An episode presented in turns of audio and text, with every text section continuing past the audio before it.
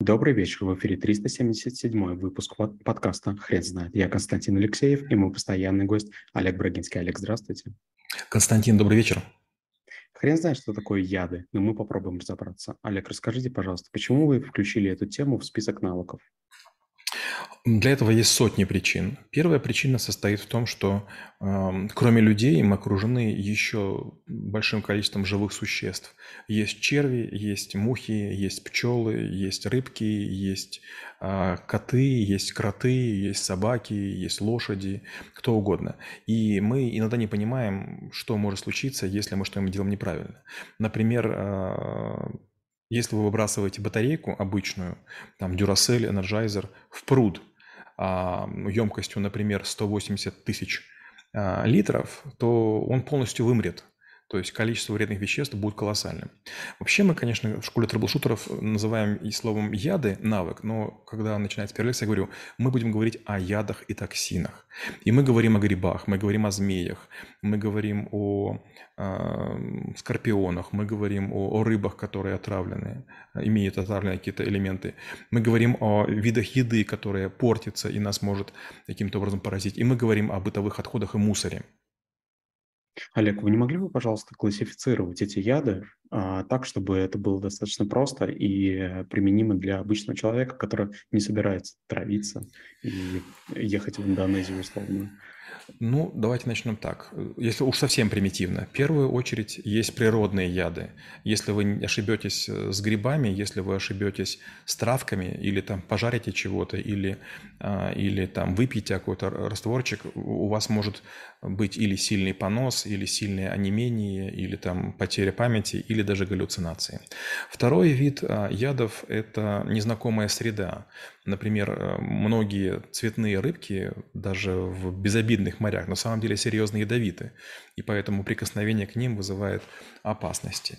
А третий вид ядов – это яды, которые используются для охоты, например, теми же медузами. Тем, кто жил или бывал в Австралии, знают, там на пляжах очень много есть столбов, на которых такие специальные трубы, в которых находятся ацетон или похожие жидкости. На самом деле рассказ о том, что если у вас э, медуза как бы поразила, то вы можете пописать, все пройдет. Нет, нужно нейтрализовывать что-то более серьезное. Следующее – это растения и фрукты. Следующее – это некоторые такие странные вещи, которые приводят к передозировке. Например, если вы съедите печень белого медведя, то из-за переизбытка витамина А вы умрете. Если вы съедите большое количество обычных куриных наггетсов, вы тоже умрете. То есть почти у каждого даже вкусной полезной еды есть предельная доза, после которой человек, извините, коньки отбрасывает. Ну и последнее, конечно, это уже крайние случаи, когда мы проходим там такие вещи, как э, яды боевые, а, в первую очередь мы проходим там яды ниндзя, во вторую очередь проходим, к сожалению, газы, которые используются в боевой, в боевой среде. Это зарин, заман и вагазы. Олег, скажите, пожалуйста, можно ли э, сказать и выработать такое правило, чтобы человек э, не отравился ничем, э, он не должен трогать э, того, чего не знает, и, и есть того, что ему незнакомо? Не поможет, не поможет. Во-первых, нужно знать свой организм. Опять же, такая простая очень штука. А, есть такой салат помидоры с огурцами. И вот если его сделать помидоры, огурцы, соль и подсолнечное масло, он для организма не очень хорош, потому что совершенно разные среды эти овощи. А вот, допустим, если мы добавим сметаны вместо масла, она как будто бы нейтрализует. То же самое касается борща. Если вы едите просто борщ, у вас может быть повышенная кислотность от томатов. Если вы добавите сметану, она как раз ее снижает. Если мы, допустим, говорим про бытовые отравления, то из них большая часть начинается возле холодильника с фразой «ну, что ему в холодильнике может случиться?». Вот все, что имеет небольшую слизь, все, что имеет э, длительный срок хранения, обязательно пропадет. В Италии детям рассказывают сказку, что там маленький мальчик ел вчерашнюю еду и заболел и умер. И я, честно говоря, моя супруга немножко сердится, но я никогда не ем еду, если она приготовлена не сегодня. Категорически не ем. Да, пускай она будет хорошая, да, пускай это возможно, но я знаю, что картофель повторно разогревать нельзя, курицу нельзя, грибы нельзя. И получается, вот те знания, которые у меня есть, они приводят к тому, что я понимаю, что 90% еды при повторном разогревании, неважно каким способом, они настолько ухудшают свои качества, что по сути превращаются э, в бытовой яд. Олег, вы не могли бы рассказать, пожалуйста, про противоядие? Ну, минимальный набор, который, а, набор знаний, я имею в виду, который должен знать человек. С этим непросто. В первую очередь это абсорбенты. Это какие-то вещества, которые вы должны быстро в свой желудок в большом количестве потребить для того, чтобы они в себя что-нибудь питали. Это а-ля энтеросгели, маалоксы и похожие истории. Вторая важная штука – это промывка. Например, там старая марганцовка в некотором состоянии разбавленная приводит к обильной рвоте, и все, все это сможет выйти. Э, третий вид – это а, поносные всякие штуки, диарейные. То есть как сделать так, чтобы еда не пыталась всасываться, побыстрее вышла из вас. Четвертое – это различные сыворотки против укусов. В первую очередь, конечно, против змеиных укусов и укусов насекомых. Ну и последнее – это различные препараты, капельницы, которые используются при серьезных поражениях, допустим, ртути или, допустим, там отравление даже там, некачественным алкоголем. Олег, вы не могли бы рассказать, пожалуйста, про а, рыб и а, морских существ, которые содержат в себе яды, и как от них, как их остерегаться? О, это моя любимая тема. Ну, смотрите, вот часто мы находимся где-нибудь в Турции, в Египте и смотрим всяких рыбок. Есть очень простое правило. Чем ярче существо, тем выше вероятность, что оно ядовитое. Второе правило дайверов. Ни к чему прикасаться нельзя. Даже многие кораллы, по сути, являются ядовитыми. Почему? Они содержат все маленькие чешуйки, которые, как сотня маленьких скальпелев, а, нашу кожу а, ранят, и там есть всякие разные слизи, слизи мелкого масштаба. Это там чья-то икра, еще что-нибудь. И заражение будет очень странным, страшным. Э, рана, которая носится скальпелем, заживает очень долго. Почему? Края ровные. А если вы поцарапаете себя, там, не знаю, там, об дерево или там об что-нибудь, а он нам почти моментально заживет. Поэтому надо этого избегать. Следующее. Э, много есть животных, которые находятся на дне. В первую очередь рыба-камень, она вот так показывается. Она показывается даже как опасность, но только опасность показывается вот так, да, а рыба-камень показывается вот так. Если вы не наступите, у нее есть э, плавник, к спиной, где есть вот эти вот неприятные истории. Еще есть много ядовитых э, рыб, которые едят в том числе всякую тухлятину, всякую, всякую падаль, и вот у них э, крупные зубы находятся в состоянии гниения, если они вас кусают, вам мало не покажется. То же самое касается варанов, внимания, и то же самое касается ежиков. Ежики сами по себе не ядовиты, они яд не вырабатывают. Но маленькие ящерицы и ежики, они часто имеют такие грязные глотки, что после укуса у вас возникает серьезнейшее заражение. Если мы говорим про растения, тоже есть масса растений, которые могут навредить. В первую очередь это разные варианты актиний.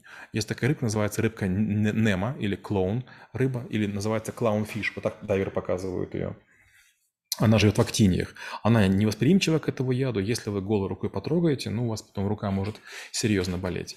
А, ну и, конечно, есть множество различных множество различных видов червей, но самая страшная под водой штука называется испанский кораблик. Это некий конгломерат а, разных видов животных, которые образовались вот в такой большой мегаорганизм. Это некий такой надувной пузырь, который держится на воде.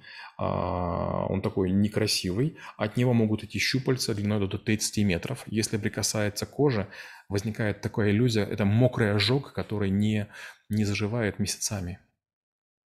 Олег, расскажите, пожалуйста, как человек умудрился а, приготовить самую ядовитую а, рыбу? По-моему, это рыба фугу. Рыба-фугу, да. Ну, во-первых, нужно понимать, что немножко преувеличена ее ядовитость. Если ее будете правильно готовить, с вами ничего не случится. Рыба-фугу, она считается вкусной, но у нее одна из желез выделяет яд. И вот если вы не торопитесь и у вас хороший опыт, вы совершенно спокойно ее разделываете. То есть количество смертей от рыбы фугу каждый год – это десятки. Поверьте, от плохого молока умирают э, сотни людей. Или там даже от хлеба умирают сотни людей. Вот, поэтому немножко преувеличено. Это скорее такой маркетинг. Я эту рыбу ел несколько раз. Я ел ее и в виде нарезки, и в виде приготовленной, и в виде гёдзе, такие пельмени. Но сказать, что она такая супер потрясающая, нет. Мне кажется, там та же треска гораздо вкуснее. Но да, такие вещи есть. Это не все. Есть множество других вещей. Например, а, из кобры готовят э, много разных э, таких вещей. Например, желчь кобры с ее сердцем, которое еще бьется. Скорпионов жарят э, в Китае и вполне могут их себе есть. Много есть видов жуков и тараганов, которые тоже, пока живые, повреждают человека серьезно. Честно говоря, даже пчела, ведь когда человек кусает, она тоже в него пускает маленькую толику яда, и есть расчет, который показывает, сколько человек должен получить укусов, чтобы гарантированно умереть. Олег, вы не могли бы рассказать, пожалуйста, про змеиный яд и, и как, как с ним работать? Я был в Австралии, и вот на одной из ферм я впервые вообще в жизни, это было, правда, давно, это было лет 15 тому назад, но зрелище незабываемое, нам показали очень простой эксперимент. Взяли стеклянную колбу, в нее налили кровь, я не помню, то ли овечью, то ли коровью, ну, в общем, она была такая обычная, и взяли какую-то змею, маленькая такая, какая-то невзрачная змея, а, и вот, значит, мужчина, значит, взял там два, два зуба, значит, два клыка этой змеи придавил, и она брызнула все немножко яда, совсем чуть-чуть в эту штуку. И, честно говоря, я вообще не думал, что будет. Думал, будет пениться, еще что-то.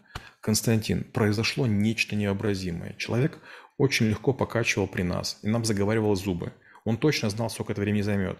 И вдруг какой-то момент он говорит, все, организм умер. Мы смотрим, не понимаем ничего, якобы ничего не изменилось.